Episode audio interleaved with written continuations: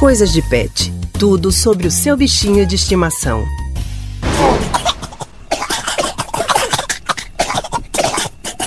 Ouviu esse barulhinho aí?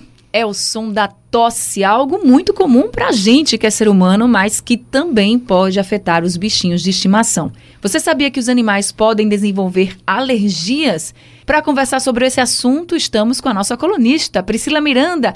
Priscila, boa tarde, seja muito bem-vinda. Oi, Anne, obrigada, boa tarde. Como você bem falou, os pets também podem sofrer processos alérgicos, como tosse, espirros e até problemas de pele. Oi, Pri, boa tarde também. Agora, você hoje trouxe uma convidada para o Rádio Livre, né? A jornalista Amanda Raineri. Seja bem-vinda também, Amanda. Muito obrigada. Boa tarde a todo mundo que está aqui ouvindo a gente na Rádio Jornal. Boa tarde, Amanda. Pois é, Raul, né? Amanda apresenta comigo o programa Coisas de Pet na TV JC, né, Amanda? E é também é parceira do blog lá no portal INE10. Hoje ela participa com a gente porque tem conhecimento de causa, né, Amanda, sobre o assunto de hoje. Fala um pouquinho aí da tua cachorrinha Maia. Isso. A Maia é uma cachorrinha de três meses e ela tem justamente um problema de tosse, que vem muito da raça dela. Ela é uma cachorrinha da raça Shih Tzu. E aí, esses cãezinhos que têm, assim, o focinho mais achatado, tendem a ter alguns tipos de problema respiratório. E ela tem uma, uma respiração bem difícil. Foi algo que me assustou muito no início. Era um barulho como se fosse de um engasgo. Então, eu pensei que pudesse ser alguma coisa mais grave. Fui pesquisar e fui também falar com alguns veterinários sobre essa situação e me tranquilizaram. Falaram que se tratava, na verdade, de uma, uma situação chamada espirro reverso é, é, realmente o, o, contrário de um espirro, né? O ar ele entra e, e, e fica como se fosse esse barulho de engasgo.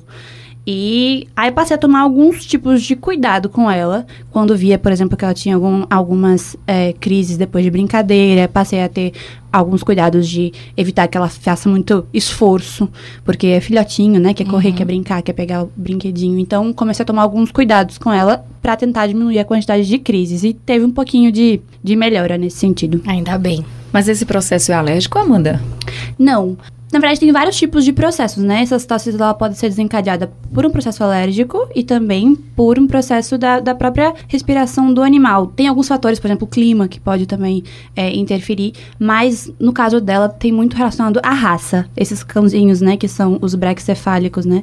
Que é, é pug, é shih tzu, é ilhasa apso. Esses cachorrinhos que têm o focinho mais curto, é comum ter esse tipo de problema. Uhum. Entendi. Agora, Priscila, quais são os tipos de alergias mais comuns nos pets que os donos, nossos ouvintes que estão aí com a gente devem prestar bastante atenção para identificar logo se está com algum problema o bichinho? Uhum.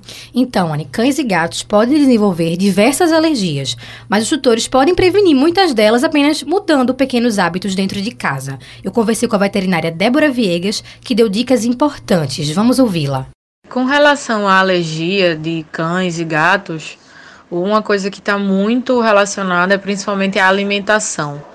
Então, muitas rações e até alimentação natural possui algum tipo de proteína ou algum aditivo, como um saborizante, e isso pode acabar levando a alguns casos de alergia, principalmente as alergias de pele.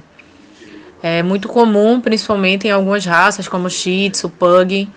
E nos casos de felinos, né, os gatos, o que acontece muito são as alergias respiratórias, além da alimentar. Então, normalmente os felinos eles são bem sensíveis a algumas situações, como pólen. Então, casas que têm muitas plantinhas, muitos vasinhos de planta, e até mesmo pessoas que têm o hábito, por exemplo, de acender incenso, isso acaba provocando também alergia nesses animais. Amanda, além da tosse, a sua cachorrinha apresenta alguma outra alergia? Eu noto um problema comum nela, que inclusive eu já vi em outros cãezinhos, que é com produto de limpeza. Assim que passa pano, assim que faz a limpeza na casa, fica espirrando muito. E também com alguns. aqueles produtinhos que a gente usa é, para deixar o cheirinho bom na casa, né? Que geralmente solta um sprayzinho, né? desinfetante. É, exato. E aí ela também se irrita bastante com isso, assim, alguma coisa que solte mais um tipo de fumaça, tipo incenso. Então, essas coisas assim que, que soltem mais é, algum tipo de, de cheiro forte, porque pra gente é forte, imagina pra um animalzinho que tem um olfato muito mais apurado, né? Exato, Amanda. E outra dica, justamente, que a veterinária deu em relação a esses produtos de limpeza que a gente usa na casa.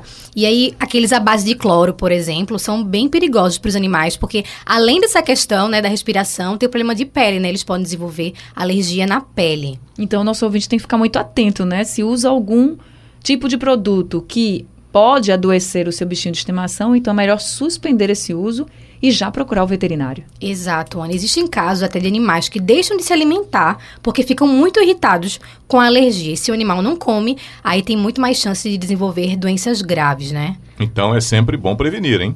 Exato, Haldney. Se desconfia de algum problema, a gente reforça aqui, levar logo o pet para o veterinário. Então fica a dica, gente. Vocês prestem bastante atenção nos seus bichinhos de estimação. Qualquer coisa que vocês virem que não está correndo como esperado, tá diferente, pode ser uma tosse, pode ser um espirro, qualquer coisa diferente, já suspende o que você estava fazendo e leva no veterinário para fazer o tratamento bem direitinho.